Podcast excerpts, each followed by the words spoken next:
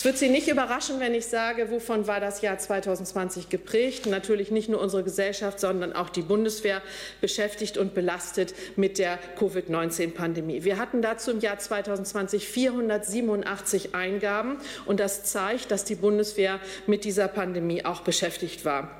Die Ausbildung musste verschoben und verkürzt werden. Lehrgänge wurden abgesagt. Übungen konnten nicht wie geplant stattfinden. Die Unterbringung war schwieriger als ohnehin schon. Und vor allen Dingen waren die Soldatinnen und Soldaten belastet, die in die Auslandseinsätze gegangen sind, durch die 14-tägige Quarantäne vor dem Einsatz und im Einsatz. NDR Info. Streitkräfte und Strategien. Sicherheitspolitik kontrovers.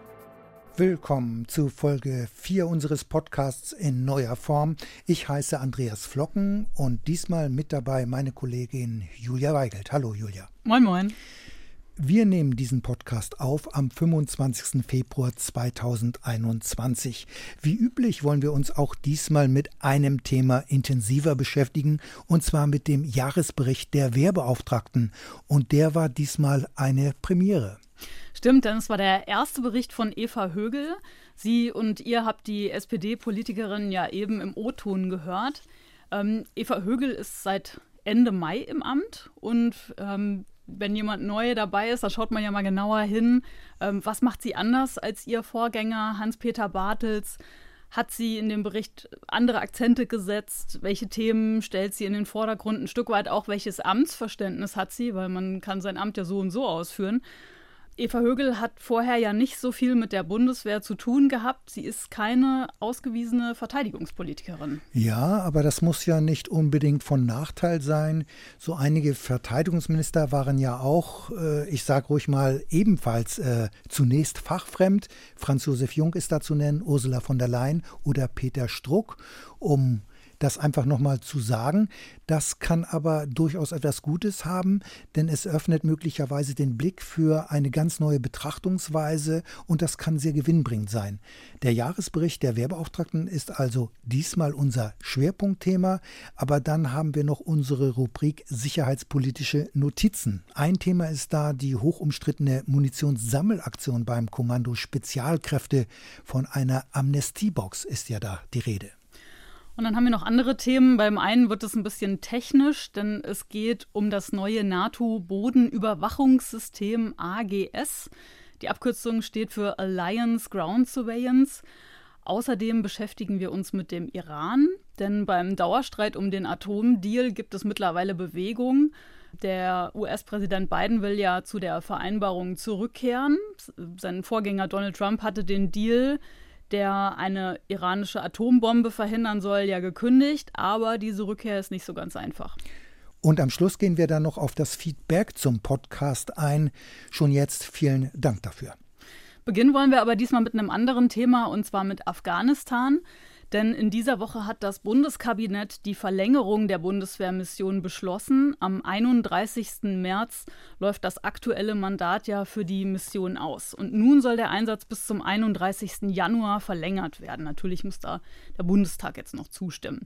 Andreas, du hast diese Afghanistan-Mission im Blick. Da sind jetzt gerade so rund 1100 Soldatinnen und Soldaten. Die werden jetzt vermutlich etwas länger bleiben und es könnte auch sein, dass es bei dieser Zahl nicht bleiben wird, dass es sogar wieder mehr werden, oder? Naja, das Mandat sieht zwar weiterhin, also das neue Mandat, eine Obergrenze von 1300 Soldatinnen und Soldaten vor. Das Mandat ist aber, wie du eben gesagt hast, noch nicht voll ausgeschöpft. Mhm. Die Frage ist aber, ob diese Obergrenze ausreichen wird, um bei einer Eskalation die eigenen Kräfte dann auch äh, weiterhin zu schützen.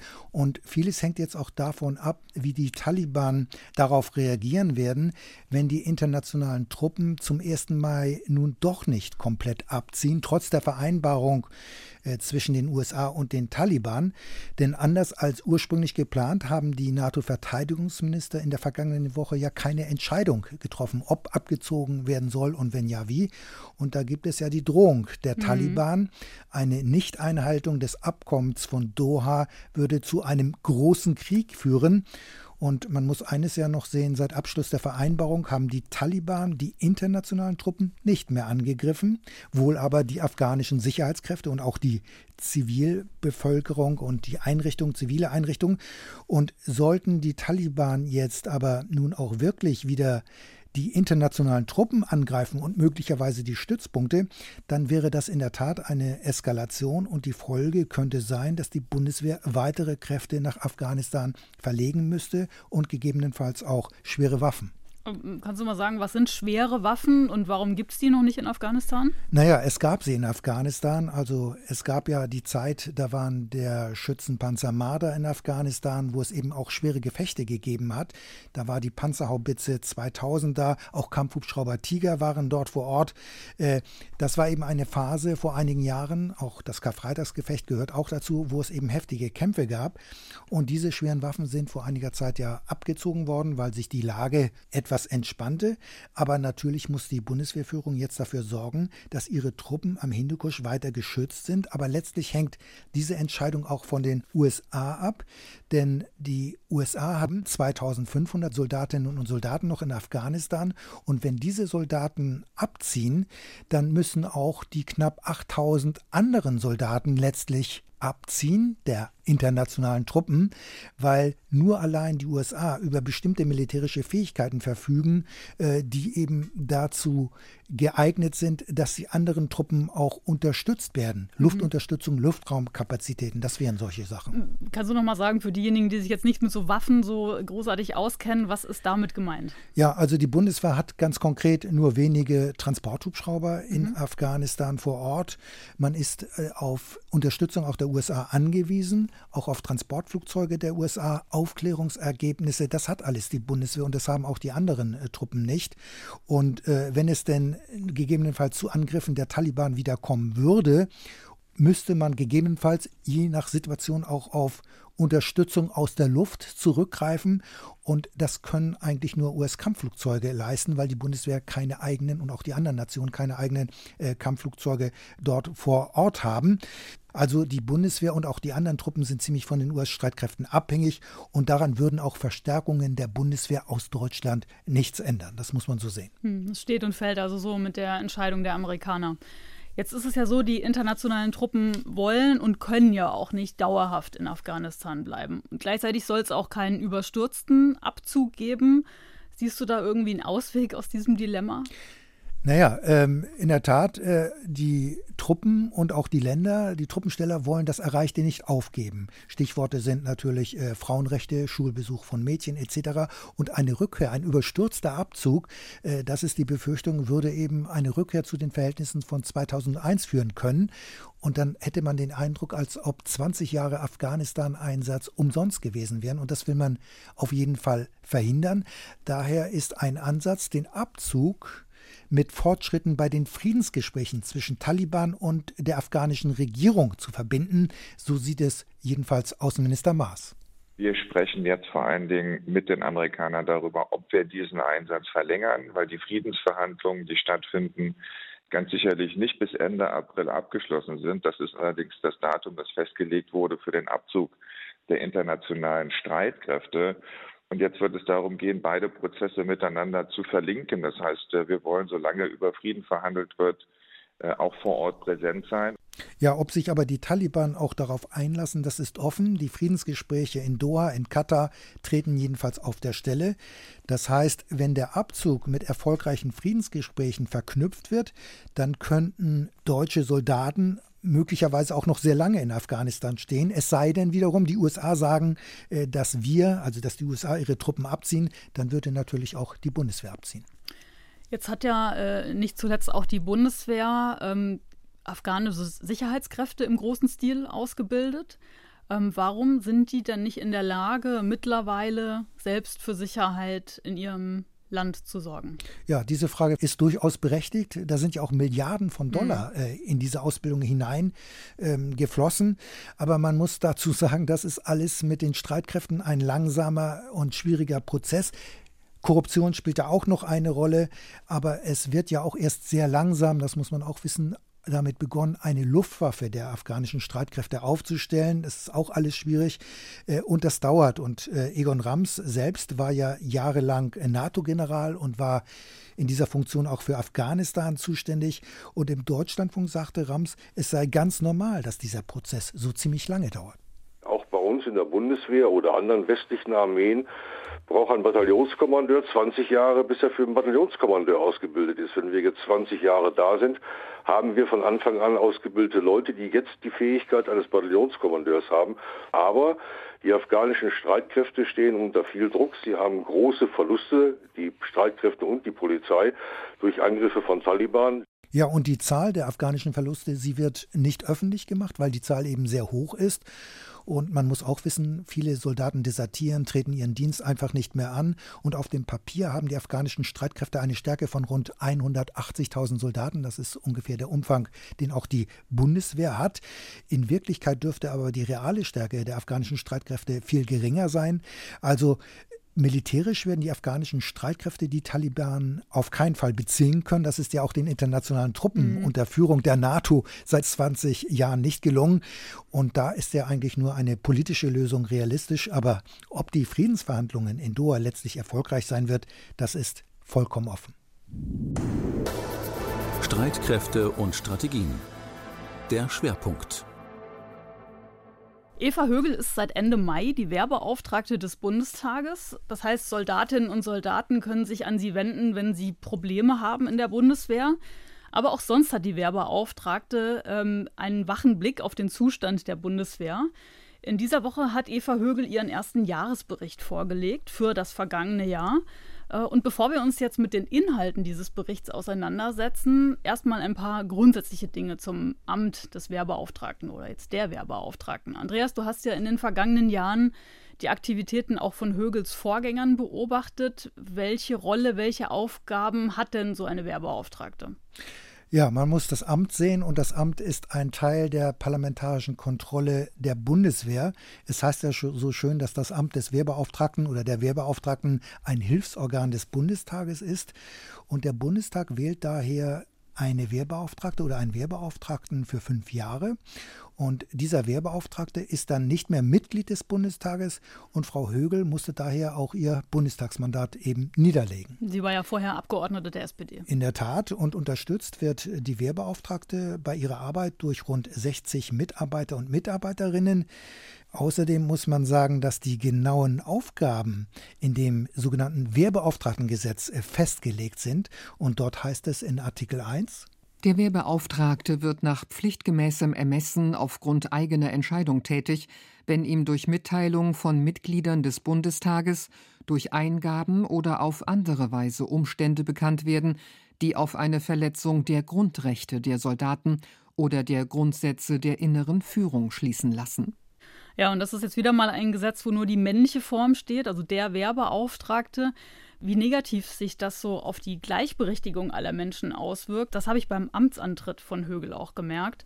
Da gab es viele teils sehr verletzende Kommentare und einige konnten sich nicht vorstellen, dass eine Frau grundsätzlich dazu in der Lage sein kann, Anwältin von Soldatinnen und Soldaten zu sein. Dabei ist Eva Högel ja nicht die erste Frau, die dieses Amt bekleidet.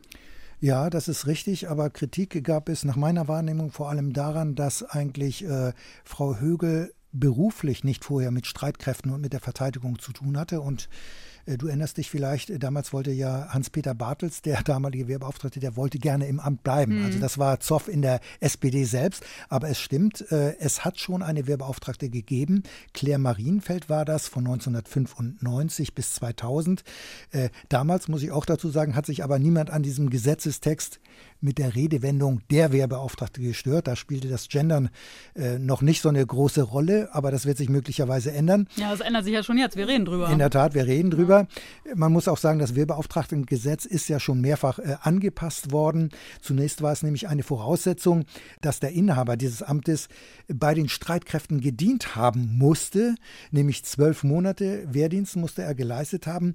Und der erste Wehrbeauftragte war Helmut von Grohlmann Der wurde im Februar 1959 vom Bundestag gewählt und er war ehemaliger Wehrmachtsgeneral, hatte also sozusagen im Zweiten Weltkrieg äh, gedient, war aber auch Teilnehmer des Ersten Weltkriegs. Das zeigt ja schon, mhm. äh, welche Dimension das hatte.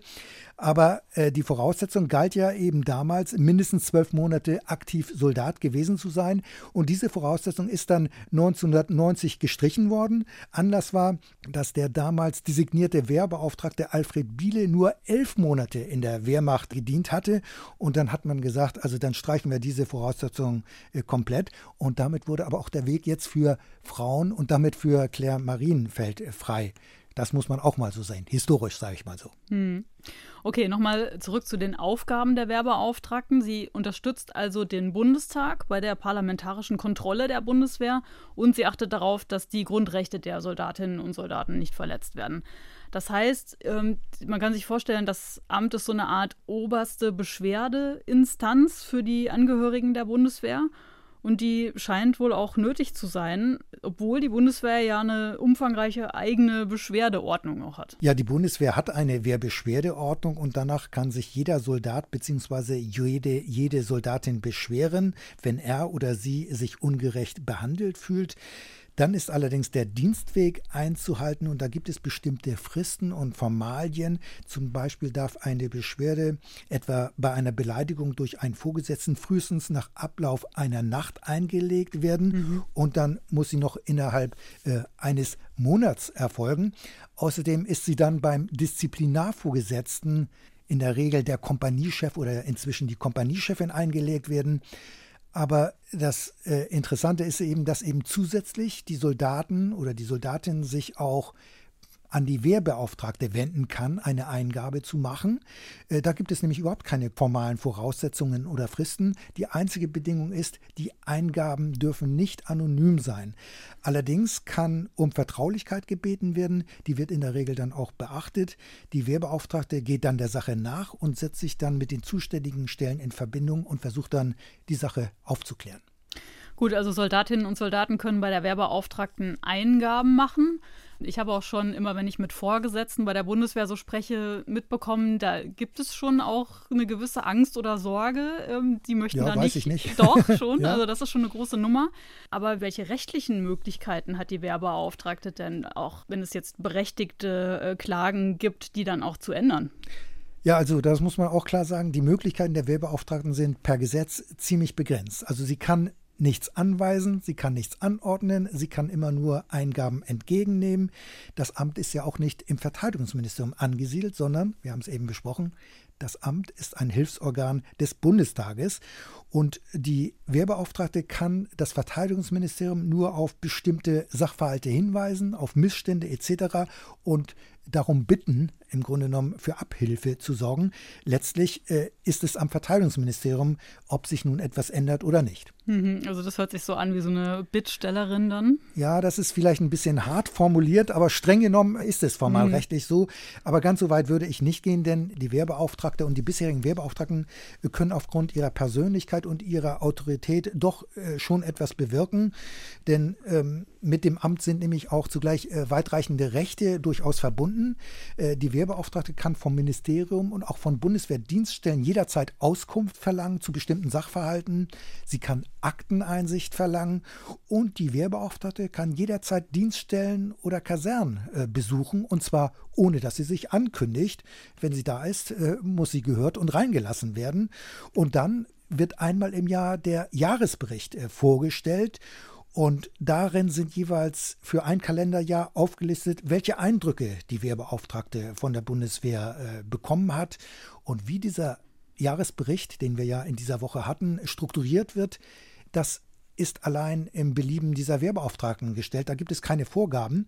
Und in dem Jahresbericht äh, werden aber in der Regel Mängel äh, angesprochen, weil die Wehrbeauftragte ja mit den Soldatinnen und Soldaten darüber spricht, wo der Schuh drückt, was für Probleme sie haben.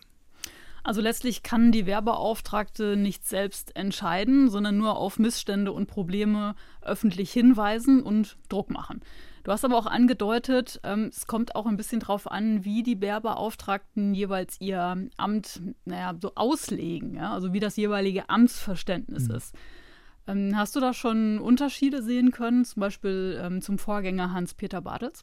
Ja, ich finde, bei Hans-Peter Bartels hat man gemerkt, der war ja auch fünf Jahre nun im Amt, dass er aber schon vorher äh, Verteidigungspolitiker war. Er war ja im äh, Verteidigungsausschuss, war auch Vorsitzender äh, und er hat sich auch daher nach meiner Warnung eben sehr stark mit den Strukturen auseinandergesetzt und damit beschäftigt. Ich sag mal, mit der Größe und Aufstellung äh, der Truppen selbst äh, mit den Problemen der NATO-Speerspitze vor zwei Jahren. Hm, kannst du nochmal sagen, was ist das, NATO-Speerspitze? Ja, NATO-Speerspitze ist so ein, so ein schneller Eingreifverband äh, der NATO, der innerhalb kürzester Zeit sozusagen äh, in Aktion treten kann, beziehungsweise beispielsweise an Hotspots verlegt werden könnte, mhm. beispielsweise baltischen Staaten.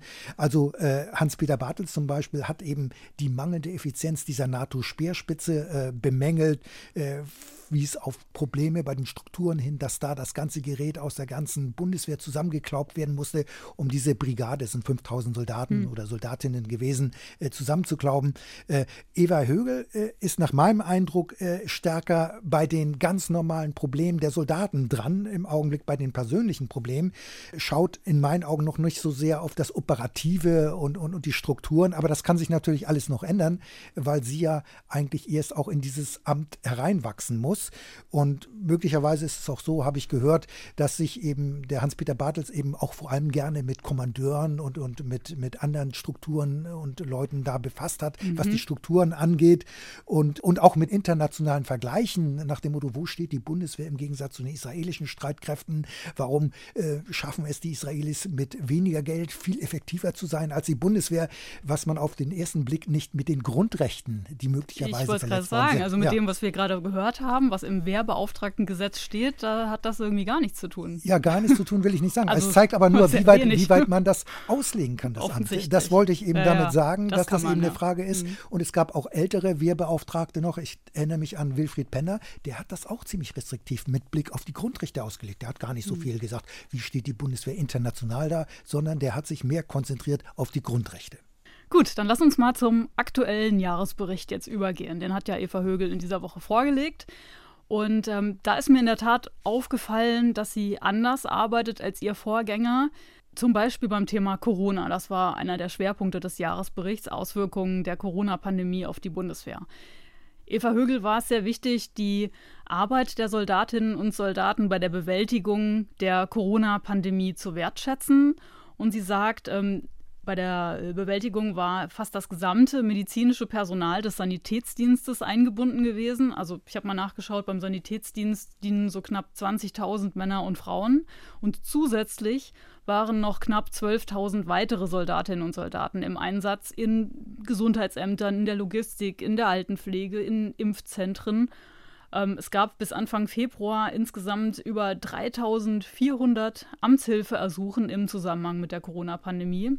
Und Högel hat auch vorgeschlagen, dass diese helfenden Soldatinnen und Soldaten mit der Einsatzmedaille ausgezeichnet werden sollen. Ja, das passt ja auch zu dem Amtsverständnis äh, dazu, weil Frau Högel ja auch gesagt hat, sie sieht den Jahresbericht nicht nur als Mängelbericht, sondern sie will auch das Positive herausheben. Ja, das äh, wurde bei der Vorstellung des Jahresberichts deutlich und gleichzeitig gab es aber auch ein Mahnen ähm, und da ist Frau Högel nochmal drauf eingegangen. Es gab auch knapp 500 Eingaben zu den Folgen von Corona. Verkürzte Ausbildung, abgesagte Lehrgänge, Übungen, die nicht stattgefunden haben. Und auch beim Thema Beförderung und Karriere hat es Ärger gegeben, sagt Högel. Was für große Unruhe in der Truppe gesorgt hat, war, ähm, dass die Auswahlkonferenz für Feldwebel ausgefallen ist. Da hätte ich mir auch gewünscht, und das habe ich mit dem äh, Bundesamt fürs Personalwesen der Bundeswehr auch erörtert, mehr Kreativität, mehr die äh, Möglichkeiten ausschöpfen und vor allen Dingen auch besser zu kommunizieren. Das war wirklich sehr ärgerlich. Also schon deutlicher Rüffel. Nochmal zur Erläuterung. Bei der Auswahlkonferenz der Feldwebel geht es darum, welche Zeitsoldatinnen und Soldaten dann Berufssoldatin und Berufssoldat werden dürfen.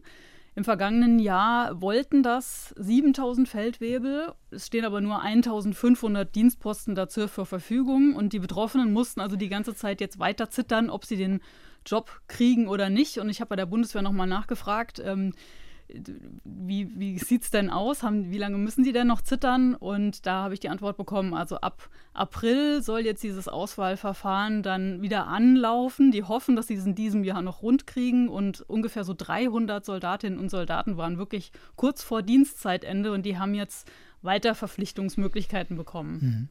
Mhm. Äh, ein Thema war ja auch, was uns äh, viel beschäftigt mit Beginn der Corona-Pandemie, ist äh, das Homeoffice. Viele Soldaten sollen Homeoffice machen, soweit das überhaupt möglich ist.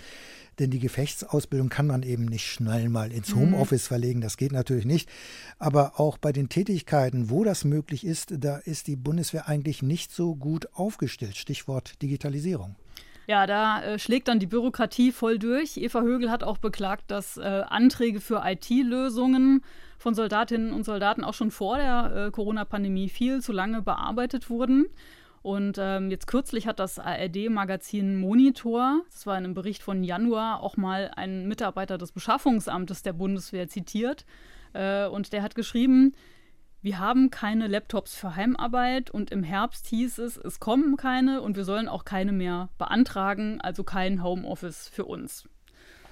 Äh, klingt erstmal bitter und ich habe dazu mal mit der BWI gesprochen. Das ist der IT-Dienstleister der Bundeswehr. BWI steht wofür? Was ja, heißt BWI? Das ist äh, eine, typische Bundeswehrgeschichte, die dahinter steckt. Also BWI stand früher mal für Bundeswehr und Industrie. Da waren auch noch Siemens und IBM beteiligt.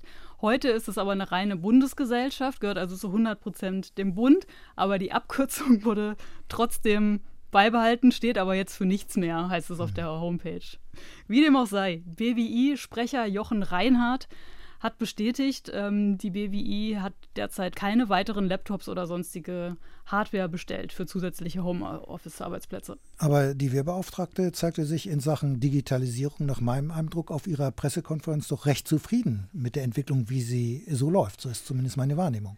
Ja, also die Steigerung der Homeoffice-Plätze während der Krise, das kann sich schon sehen lassen, ähm, hat mir Jochen Reinhardt gesagt. 7000 Zugänge zum Bundeswehr-Intranet und den Programmen gab es vor der Krise. Und äh, ab März wurden dann laut Reinhardt innerhalb von wenigen Wochen diese Zugänge auf 25.000 hochgefahren, also schon eine erhebliche Steigerung. Inzwischen sind sie bei 30.000. Das sind die Lizenzen für die Software. Und dann gibt es noch ähm, 67.000 Homeoffice-Arbeitsplätze, also die Hardware, PC, Laptops und so. Aber ich gehe mal davon aus, dass diese Zahl auch die rund 60.000 Zivilbeschäftigten ja. der Bundeswehr einschließt. Ja. Denn klar ist ja, dass nicht jeder Soldat im Homeoffice arbeiten kann. Und das würde sonst, finde ich, eine ziemlich hohe Zahl sein.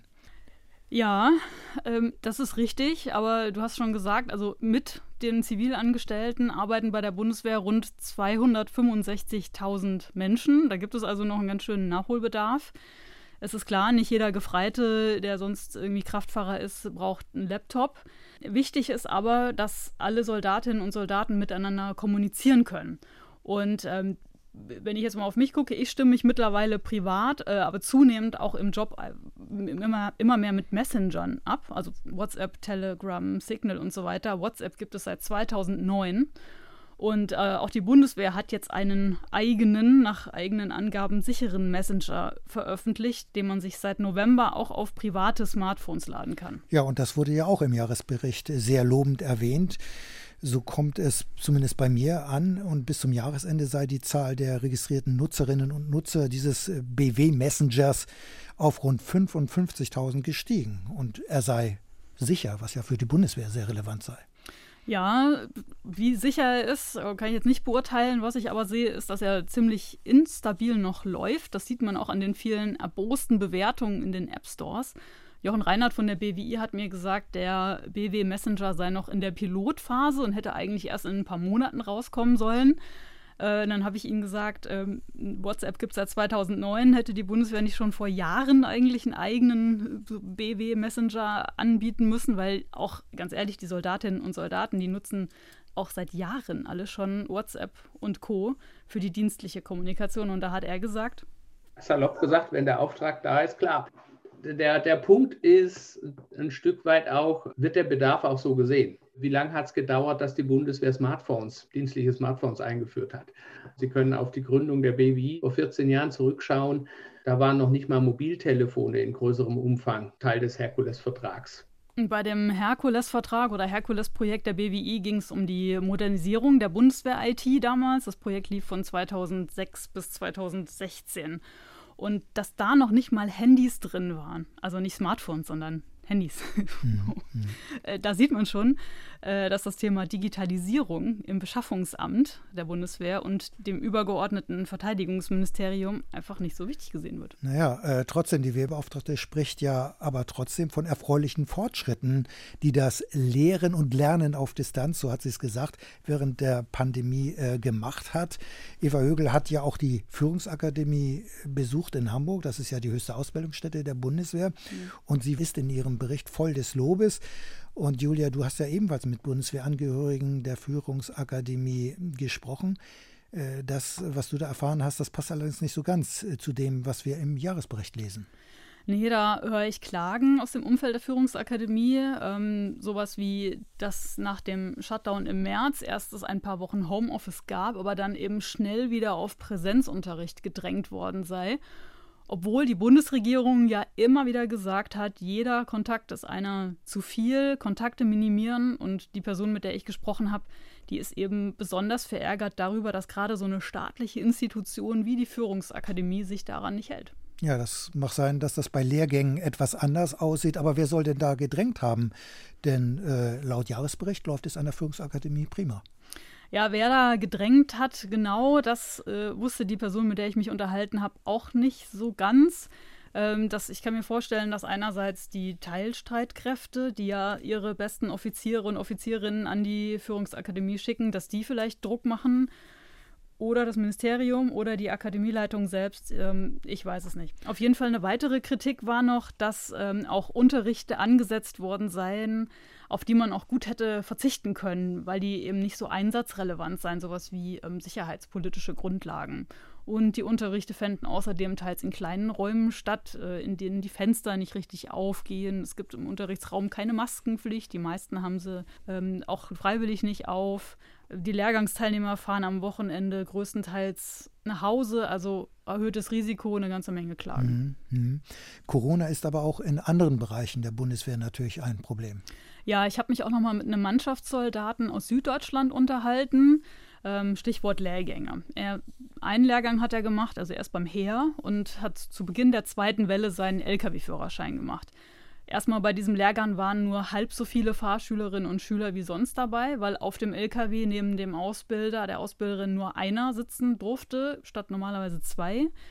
Und ähm, als die Corona-Zahlen dann so langsam anstiegen, Beginn der zweiten Welle, hieß es erst, wenn ihr am Wochenende nach Hause fahrt und die Inzidenz in eurem Heimatlandkreis so über 50 ist, dann dürft ihr nicht mehr zurückkommen. Dann müsst ihr den Lehrgang ohne Schein abbrechen. Aber als es dann in ein paar Wochen dann auch in dem Landkreis, in dem die Schule liegt, auch über 50 war, dann war es auf einmal egal und der Grenzwert wurde dann auf 150 hochgesetzt. Also der Soldat beklagt da Beliebigkeit und hat sich einfach gewundert, diese Heere, also das, die einzelnen Teilstreitkräfte haben ja eine Weisung ausgegeben, wie mit Corona umzugehen ist. Und die Heeresweisung und dann sozusagen die übergeordnete Weisung des BMVG ist doch eigentlich für alle dieselbe. Warum gibt es so viel Interpretationsspielraum? Jeder kann da äh, was anderes machen. Und darüber haben sich auch noch andere Soldatinnen und Soldaten bei der Wehrbeauftragten beschwert. Die sieht das aber weniger kritisch. Es ist aber so, ich werbe wirklich an dieser Stelle dafür, auch wenn ich ein großer Fan von viel Einheitlichkeit bin.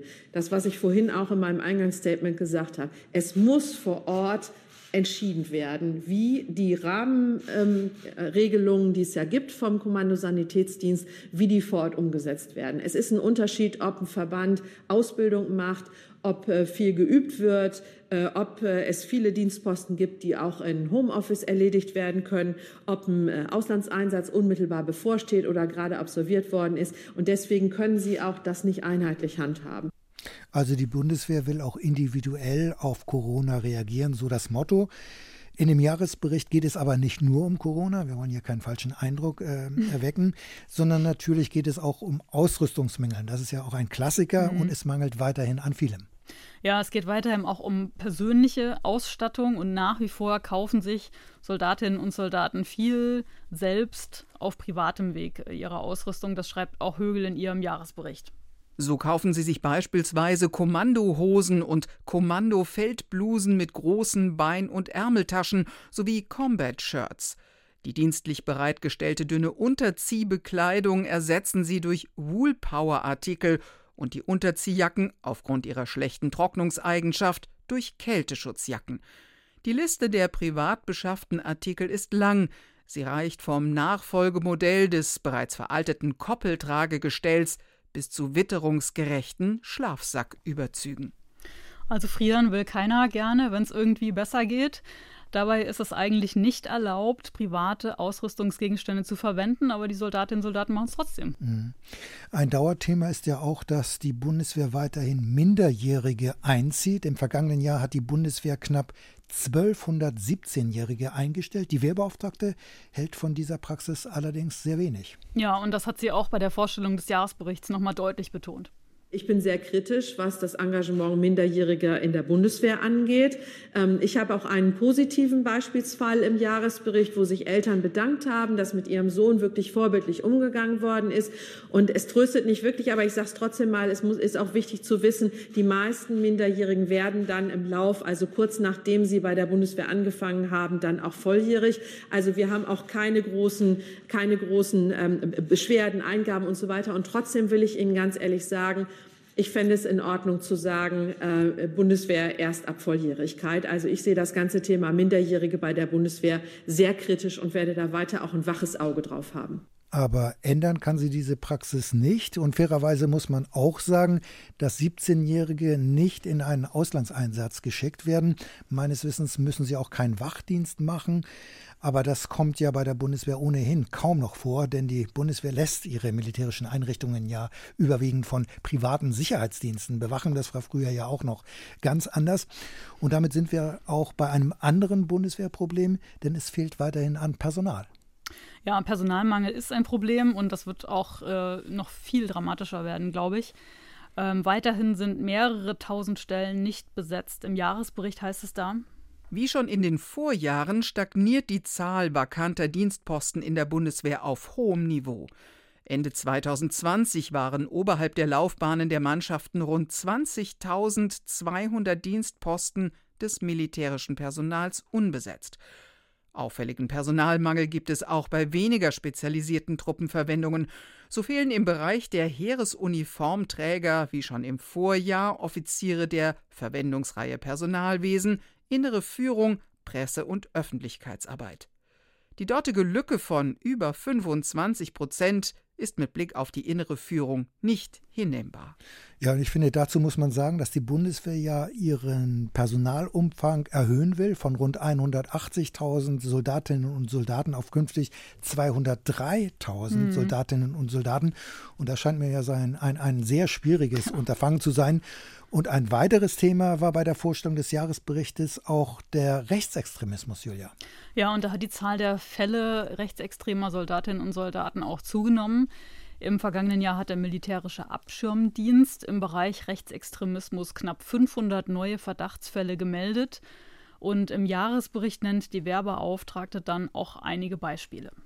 In einer WhatsApp-Gruppe, die sich den Namen Behinderte Spastis gegeben hatte, sollen 16 Unteroffiziere und 10 Mannschaftsdienstgrade gewaltverherrlichende, pornografische, antisemitische und rechtsextremistische Inhalte in Form von Texten, Fotos und Videos ausgetauscht haben.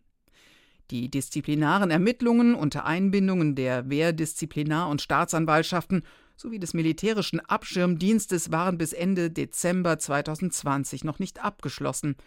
Für sieben der Soldaten betreibt die Bundeswehr ein Verfahren auf vorzeitige Entlassung. Bei drei Stabsunteroffizieren werden vor der Beantragung der Entlassung zunächst noch die Ermittlungen durch den MAD abgewartet.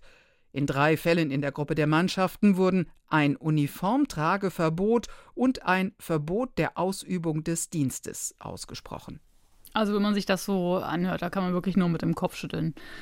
Und Eva Högel setzt in diesem Zusammenhang auch auf Prävention. Sie hält es deswegen auch für notwendig, dass die politische Bildung in der Bundeswehr verstärkt wird. Die politische Bildung liegt bei den Disziplinarvorgesetzten. Dort muss sie äh, durchgeführt werden.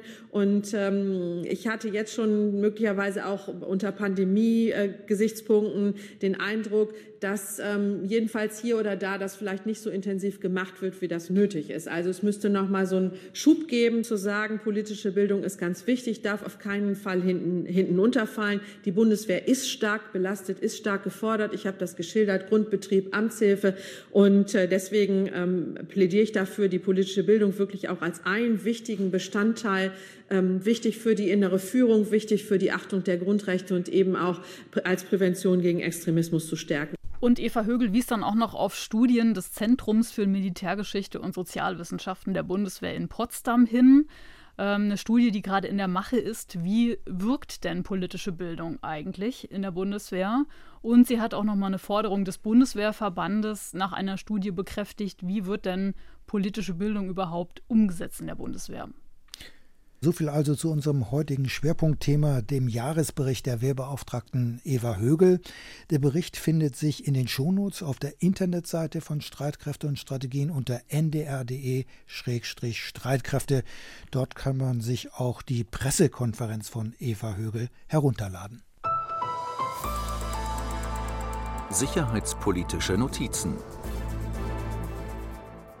ja, und wir bleiben beim Thema Rechtsextremismus. Das Kommando Spezialkräfte der Bundeswehr KSK hat immer wieder durch rechtsextremistische Vorfälle für Negativschlagzeilen gesorgt. Deshalb wurde eine Kompanie des Verbandes ja bereits aufgelöst. Reformbemühungen sind eingeleitet worden. Das ganze Kommando mit rund 1000 Soldaten steht unter Bewährung. So hatte es die Verteidigungsministerin im vergangenen Jahr gesagt. Eine der vielen Fragen ist der Verbleib von mehreren 10.000 Schuss Munition. Es gab die große Sorge, sie könnte in falsche Hände geraten. Seit der vergangenen Woche ist nun der Öffentlichkeit bekannt, KSK-Soldaten hatten im vergangenen Jahr für mehrere Monate die Möglichkeit, entwendete Munition zurückzugeben ohne strafrechtliche Konsequenzen. Von einer Amnestiebox ist die Rede. Offenbar angeordnet wurde diese Aktion durch den KSK-Kommandeur Brigadegeneral Markus Kreitmeier. Auf diese Weise sind mehrere tausend Schuss zusammengekommen. Die Frage ist nun, was wusste die Bundeswehrführung, was wusste das Verteidigungsministerium von diesem rechtlich fragwürdigen Vorgehen? Darüber habe ich mit Volkmar Kabisch vom NDR Investigativressort gesprochen. Er hat zusammen mit Kollegen zu dieser Munitionsaffäre recherchiert. Ich habe Volkmar Kabisch zunächst gefragt, ähm, das Verteidigungsministerium hat in dieser Woche im Verteidigungsausschuss Aufklärung versprochen. Die Ermittlungen sind noch nicht abgeschlossen. Was kann man jetzt bereits sagen? Hat der KSK-Kommandeur auf eigene Faust gehandelt oder hatte er möglicherweise die Rückendeckung seiner Vorgesetzten? Das ist die ganz zentrale Frage und die ist völlig ungeklärt. Denn was jetzt diese Woche klar geworden ist, und es hat ja auch sehr lange gedauert, bis das Bundesverteidigungsministerium überhaupt mal irgendetwas dazu gesagt hat. Also unsere Anfragen liefen anderthalb Wochen, ohne dass wir irgendeine Reaktion außer wir gucken uns das an bekommen haben. Äh, jetzt weiß man, das Ministerium und die oberste Bundeswehrführung war deutlich früher in diesen Vorgang in, involviert.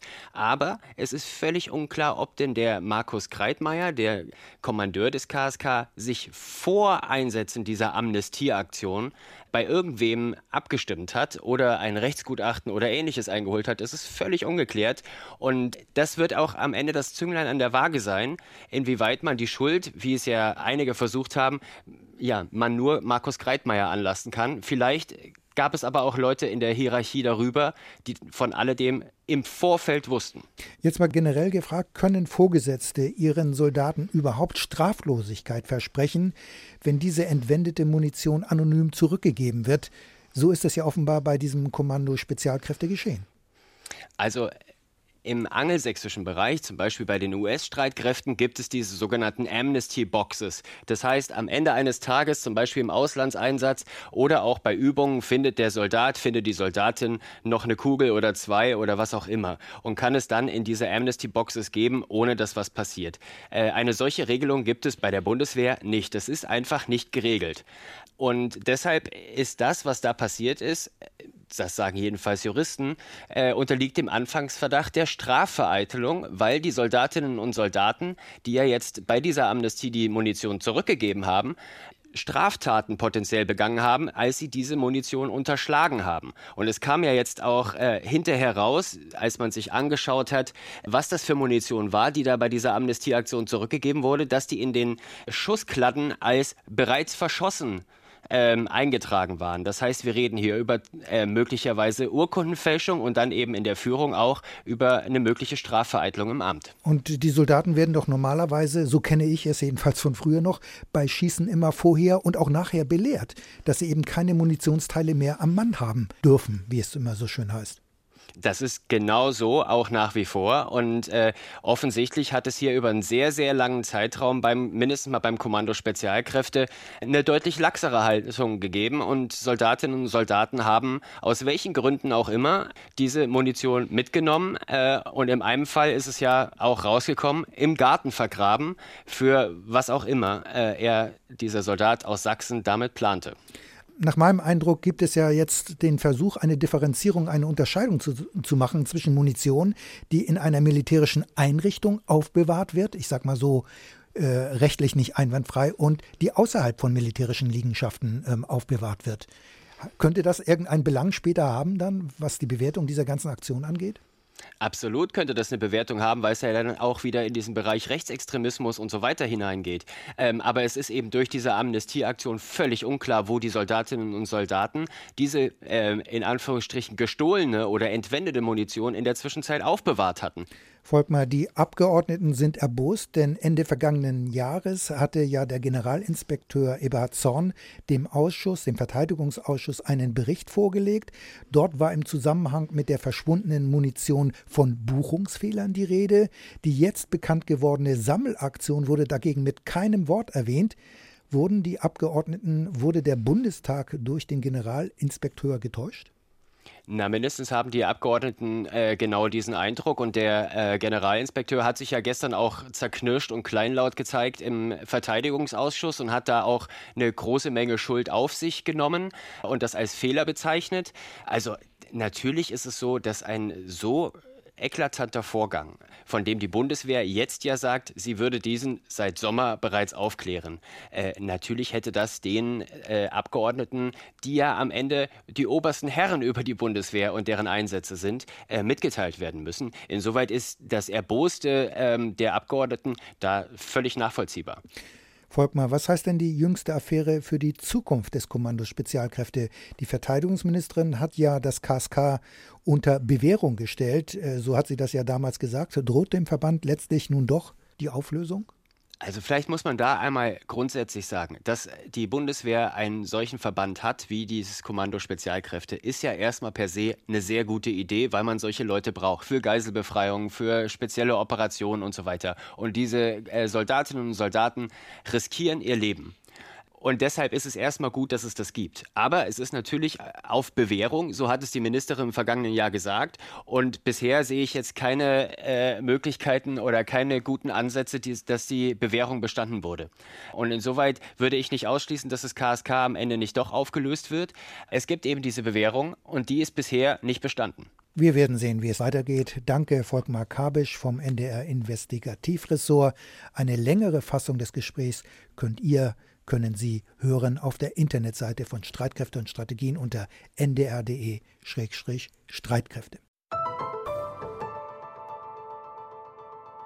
Wir schauen nach Iran. Dort hat sich der Streit um die Atomanreicherung weiter zugespitzt und zwar überraschend schnell.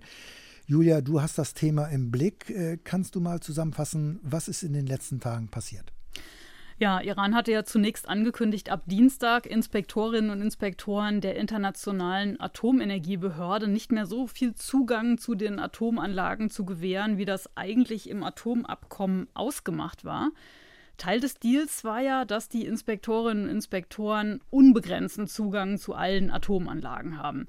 Das ist ein Zusatzabkommen zu den bisherigen Kontrollen. Iran hat ja eine ganze Menge von Vereinbarungen zur Atomsicherheit unterschrieben. Das kann man sich auch auf der Seite der Internationalen Atomenergiebehörde nochmal anschauen. Den Link haben wir auch bei uns in den Show Notes.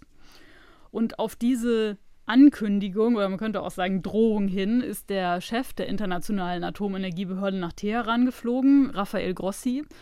Und seit Sonntagabend steht jetzt fest, dass die Kontrollen für die nächsten drei Monate erstmal weitergehen. Die Inspektoren und Inspektorinnen haben laut Grossi allerdings nicht mehr den gleichen Zugang wie vorher. Und in diesen nächsten drei Monaten kann dann, das ist zumindest die Hoffnung, ein weiteres, umfassenderes Abkommen ausgehandelt werden. Also weniger Kontrollen, das heißt eine weitere Verletzung des Atomabkommens von 2015 durch den Iran.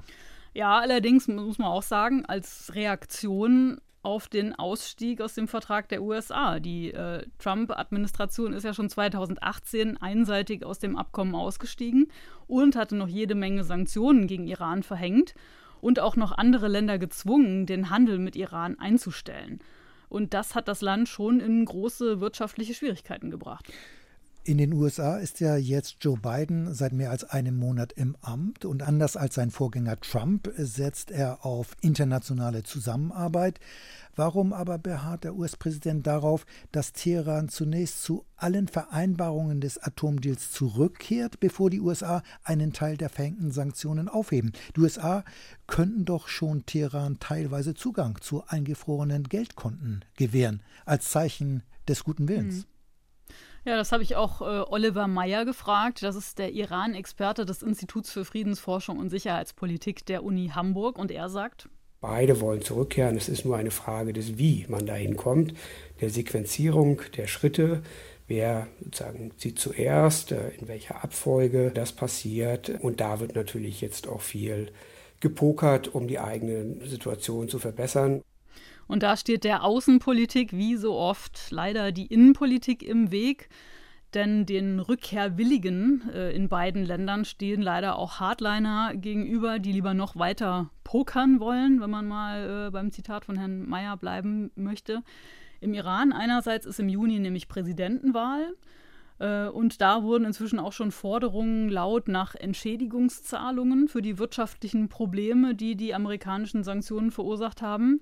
Und wenn man äh, in die USA schaut, ähm, Biden will auch nicht schwach dastehen vor den Republikanern als der Mann, der jetzt für die USA schlechte Deals aushandelt. Die Fronten sind also verhärtet. Wie sind denn die Chancen, dass es doch noch zu einer Neuauflage des Atomdeals kommt? Ich habe da schon Hoffnung, weil ja beide Seiten wollen. Der Iran will die Sanktionen loswerden, ähm, vor allem auch in der Corona-Krise. Das Land ist ja schwer getroffen vom Virus. Und Joe Biden will auch zum Abkommen zurück, das er ja als Obamas Vize 2015 auch mitverantwortet hat, allerdings mit Änderungen. So soll bei Verhandlungen auch über das iranische Raketenprogramm gesprochen werden. Außerdem auch über die Rolle der iranischen Milizen in der Region. Die Regierung in Teheran lehnt dagegen solche Forderungen kategorisch ab. Die wollen einfach wieder zum alten Abkommen zurück und das macht es halt zurzeit so schwierig zusammenzukommen. Und nun wird es technisch. Es geht um Luftraumüberwachung, also herauszufinden, welche fremden Flugzeuge unterwegs sind. Dafür hat die NATO ja schon seit Jahren die sogenannten AVEX-Flugzeuge. Die haben auf dem Dach so einen riesigen Pilz, also da, da ist die Radaranlage drin. Jetzt will die NATO allerdings auch Drohnen einsetzen, unter anderem weil die Pilotinnen und Piloten dafür am Boden bleiben können und besser geschützt sind. Und diese lange geplante Überwachungsdrohne ist jetzt da. Sie heißt Alliance Ground Surveillance, kurz AGS. Damit will die NATO überwachen, was auf dem Boden passiert. Es wird also ähm, eine Ergänzung für die AVEX Luftraumüberwachung. Andreas, du hast dir das schon länger angeschaut. Kannst du mal beschreiben, wie groß ist denn diese Überwachungsdrohne? Die gibt es ja von äh, Drohnen gibt es ja von sehr klein bis unfassbar groß. Ja, das ist eigentlich die größte Drohne. Die ist sehr groß, muss man sagen. wie groß? Das ist eine Drohne vom Typ äh, Global Hawk. Sie hat eine Spannweite von fast 40 Metern, okay. also ähnlich wie ein normales Passagierflugzeug. Mhm. Abfluggewicht, um einfach bei den Daten zu bleiben, knapp 15 Tonnen. Und diese großen Drohnen können über 30 Stunden in der Luft bleiben und sie fliegen dabei in rund 15 Kilometer Höhe, also über dem Luftraum, in dem normalerweise die Verkehrsmaschinen unterwegs sind. Und fünf solcher Großdrohnen hat die NATO jetzt. Stationiert sind sie in Italien, genau auf dem Militärstützpunkt Sigonella auf Sizilien. Und in der vergangenen Woche wurde erklärt, diese AGS-Systeme hätten jetzt ihre sogenannte Initial Operating Capability. Das heißt, sie können also eingesetzt werden, haben eine Anfangsbefähigung. NATO-Generalsekretär Stoltenberg hat in der vergangenen Woche dann darauf hingewiesen, welche Möglichkeiten die AGS-Drohnen haben. Sie können ein Lagebild für den ganzen euroatlantischen Raum ermöglichen, vom hohen Norden bis zur Sahelzone, vom Nahen Osten bis zum Atlantik, und zwar rund um die Uhr, unabhängig von den Wetterbedingungen. The drones can fly for over 30 hours at uh, a time, uh, enabling us to cover the whole uh, Euro-Atlantic area from the high north to the Sahel, from the Middle East to the Atlantic. With five drones, we can monitor two regions uh, around the clock. They will enable us to monitor wide areas from the sky, providing a comprehensive picture of conditions on the ground at any time They can even identify improvised explosive devices. Improvised Explosive Devices. Das sind versteckte Sprengladungen. Ob diese Drohnen wirklich auch auf Straßen versteckte und vergrabene Bomben entdecken können, da würde ich aber ein kleines Fragezeichen äh, setzen. So, warum? Nach meinem Verständnis müsste der Sprengkörper ja eine Wärmequelle sein oder er müsste zumindest eine Strahlung haben oder Funkwellen müssten von ihm ausgehen oder eine Leitung müsste mit einer Energiequelle verbunden sein. Nur dann ließe sich äh, so eine versteckte Sprengladung aus großer Höhe orten. So ist jedenfalls mein Verständnis. Verständnis. Zudem könnte ja die Ladung auch total abgeschirmt sein und aus reinem Kunststoff äh, sein oder man könnte Plastiksprengstoff haben.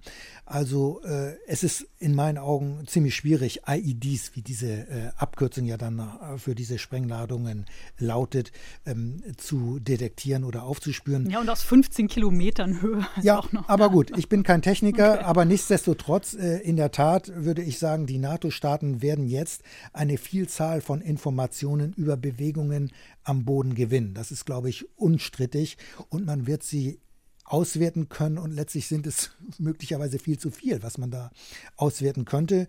Und die Drohnen sollen ja in erster Linie an der östlichen und südlichen Grenze des NATO-Gebietes fliegen und bei einer Einsatzhöhe von 15 Kilometern könnten die Aufklärungsdrohnen dann natürlich auch sehr weit in die benachbarten Länder hineinsehen, zum Beispiel nach Libyen oder auch nach Russland.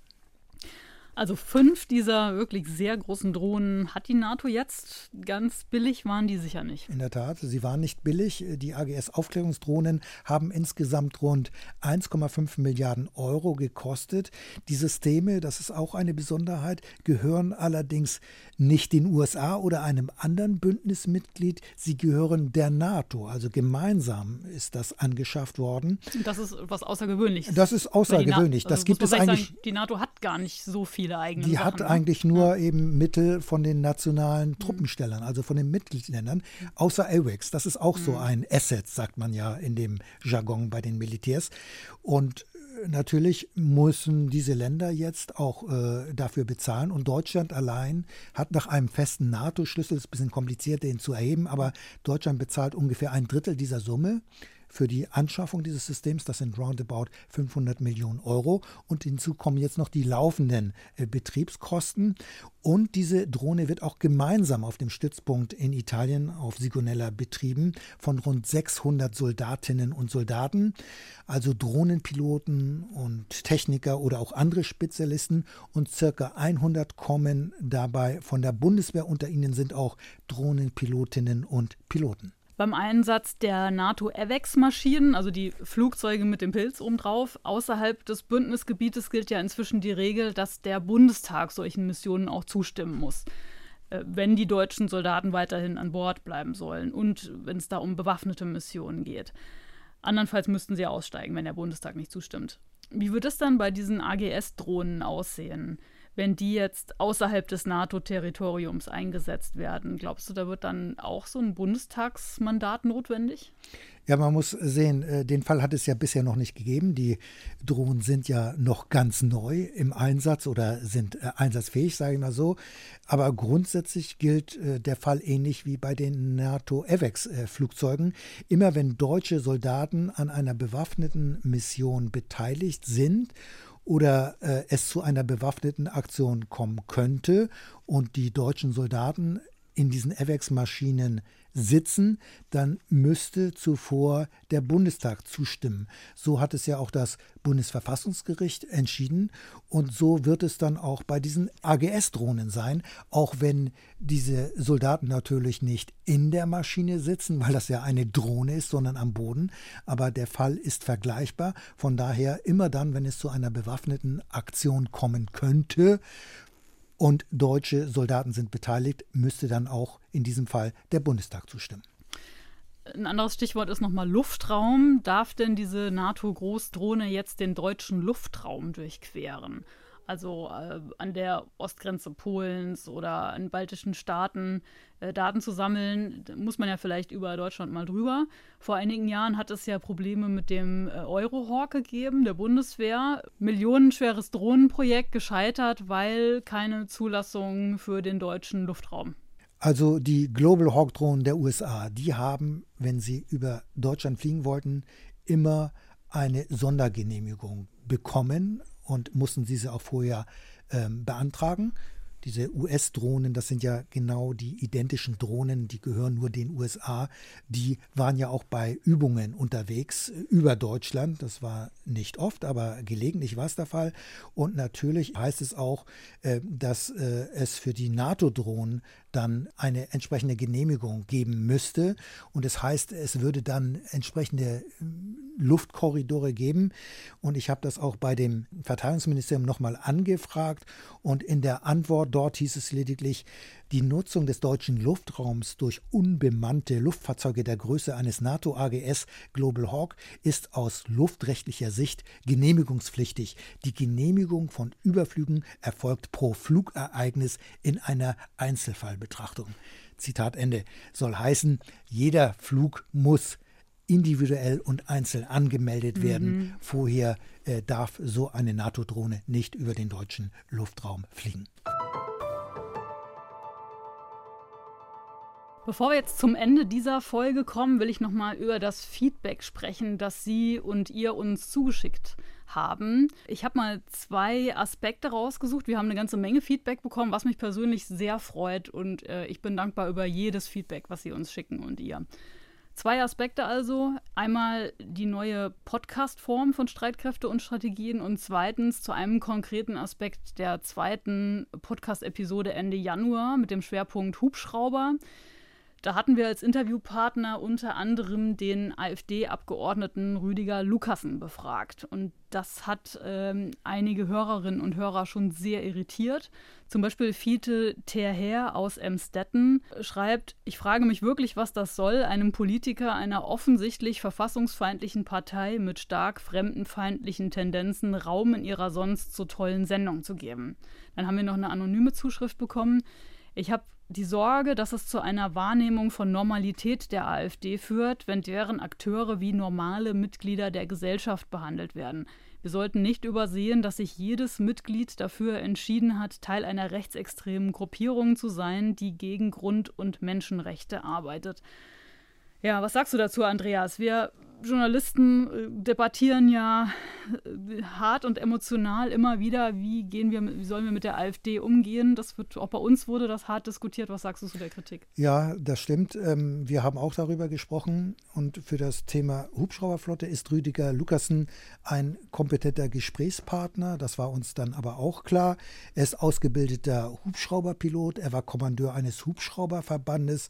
Das haben wir vor den O-Tönen ja auch immer jeweils gesagt und auch aus seiner Zeit im Verteidigungsministerium hat er sich mit der Hubschrauber-Thematik auseinandergesetzt. Als er Soldat im Verteidigungsministerium war. Als er Soldat mhm. war im Verteidigungsministerium, natürlich. Lukasen ist zudem der verteidigungspolitische Sprecher der zahlenmäßig größten Oppositionspartei im Bundestag und inhaltlich waren seine Aussagen zum Thema Hubschrauberflotte nicht zu beanstanden. Hm. Zweiter Feedback-Aspekt, das neue Format von Streitkräfte und Strategien mit Doppelmoderation und auch deutlich längeren Podcast-Episoden. Da kriegen wir tatsächlich ganz unterschiedliches Feedback. Die einen sagen, dazu gehört Thomas Fronzek, die Sendezeit dehnt sich wie ein Kaugummi und anstelle geballter Informationen wandern Bruchstücke davon von einer Sprecherin zum nächsten Redakteur, entsprechende Redundanzen inklusive. Dann haben wir noch eine anonyme Zuschrift bekommen. Was mir nicht gefällt, ist die Doppelmoderation. Ich bevorzuge Podcasts, die eine klare Rollenteilung haben also einer fragt, einer antwortet. Wenn dies wechselt, ist es immer sehr schwer, dabei zu bleiben, äh, wer gerade der Experte ist. Das ist so die, das, die eine Sorte von Feedback. Eine andere, andere Sorte von Feedback zum selben Thema ist anonyme Zuschrift. Gut finde ich, dass bei den Gesprächen öfters einmal nachgefragt und rekapituliert wird. Dadurch hat man noch mal eine Art Kurzzusammenfassung, falls man nicht durchgängig voll hinhören konnte. Noch eine anonyme Zuschrift. Mir gefällt das neue Format besser als die früheren Sendungen, weil hier mehr Zeit zur Verfügung steht. Die Themen sind komplex und mehr Zeit zum Erklären ist wirklich hilfreich. Ich mag das Gesprächsformat. Die früheren Sendungen hörten sich viel geskripteter an, was dann zu Lasten der Lebendigkeit ging. Also Andreas, einige Hörerinnen und Hörer fanden es früher besser, andere sind super dankbar für die Neuerungen. Hast du damit gerechnet, dass das Feedback so heterogen wird? Ja, also ich fand das nicht überraschend. Das war für mich erwartbar, dass mhm. es Kontroversen äh, geben wird. Der Podcast ist ja vor allem ein Gesprächsformat. Und vorher hatten wir im Vergleich natürlich äh, sogenannte gebaute Beiträge mit O-Tönen. Sie wurden gesprochen von einem Sprecher oder von dem Autor oder der Autorin. Und das ist natürlich eine große Veränderung. Und dann haben wir auch noch die Länge des Podcasts. Wir sind ja fast doppelt so lang oder manchmal sogar ein mhm. bisschen länger als vorher. Und vieles ist neu und Vieles ist natürlich auch, das muss man auch sehen, gewöhnungsbedürftig. Trotzdem finde ich, äh, Feedback ist uns ganz wichtig und es ist aus meiner Sicht äh, nie negativ, auch wenn es sehr kritische Anmerkungen sind, denn wir wollen ja das Format weiterentwickeln. Wir wollen nicht auf der Stelle stehen bleiben. Klar ist aber auch, äh, man wird es nie allen Recht machen können. Äh, das zeigen ja auch gerade die unterschiedlichen Reaktionen. Aber trotzdem sage ich, wir bleiben dran und ich möchte geradezu ermuntern, bitte Feedback ist unbedingt notwendig. Genau, Sie können uns das schicken per E-Mail, ihr und Sie, an streitkräfte.ndr.de, äh, eine Sprachnachricht über die NDR-Info-App. Wir haben ein Feedback-Formular auf unserer Homepage. Sie können mir auch auf Twitter schreiben. Andreas ist noch nicht da, vielleicht kommt das noch. äh, mir können Sie schreiben. Ich habe noch ein Feedback zum Schluss, äh, was mich richtig motiviert hat und das bitte ich Sie und euch auch immer noch mal zu vergegenwärtigen. Ähm, Journalisten sind auch Menschen. Ja, wir sitzen auch am Schreibtisch und äh, arbeiten uns durch teilweise schwierige Anfragen, Antworten durch. Und es hat mich schon sehr motiviert zu hören, was Haag Neumann geschrieben hat. Ganz vielen Dank für diesen wertvollen Beitrag für die Rundfunkgebühren. Es macht Freude, als fachfremder Laie mitzudenken. Ja. ja, das hört man natürlich gerne. Vielen Dank, da geht mir das Herz auf. So, und das war's für heute im Podcast Streitkräfte und Strategien. Kurzer Ausblick. Schwerpunkt in der nächsten Folge ist das Thema Wehrpflicht. Ist jetzt seit fast zehn Jahren ausgesetzt. Was hat das für Folgen? Würden äh, Politikerinnen und Politiker die Entscheidung heute nochmal so treffen? Und was sagen Soldatinnen und Soldaten dazu? Den Podcast können Sie und könnt ihr abonnieren in der ARD Audiothek oder auch anderen Podcatchern. Äh, man kann ihn downloaden auf der Internetseite von Streitkräfte und Strategien unter ndr-streitkräfte. Und da gibt es auch die Shownotes zu den Themen, über die wir heute gesprochen haben und auch die Möglichkeit, einen Newsletter zu abonnieren. Tschüss sagen Julia Weigelt und Andreas Flocken. NDR Info Streitkräfte und Strategien. Der NDR Info Podcast zur Sicherheitspolitik.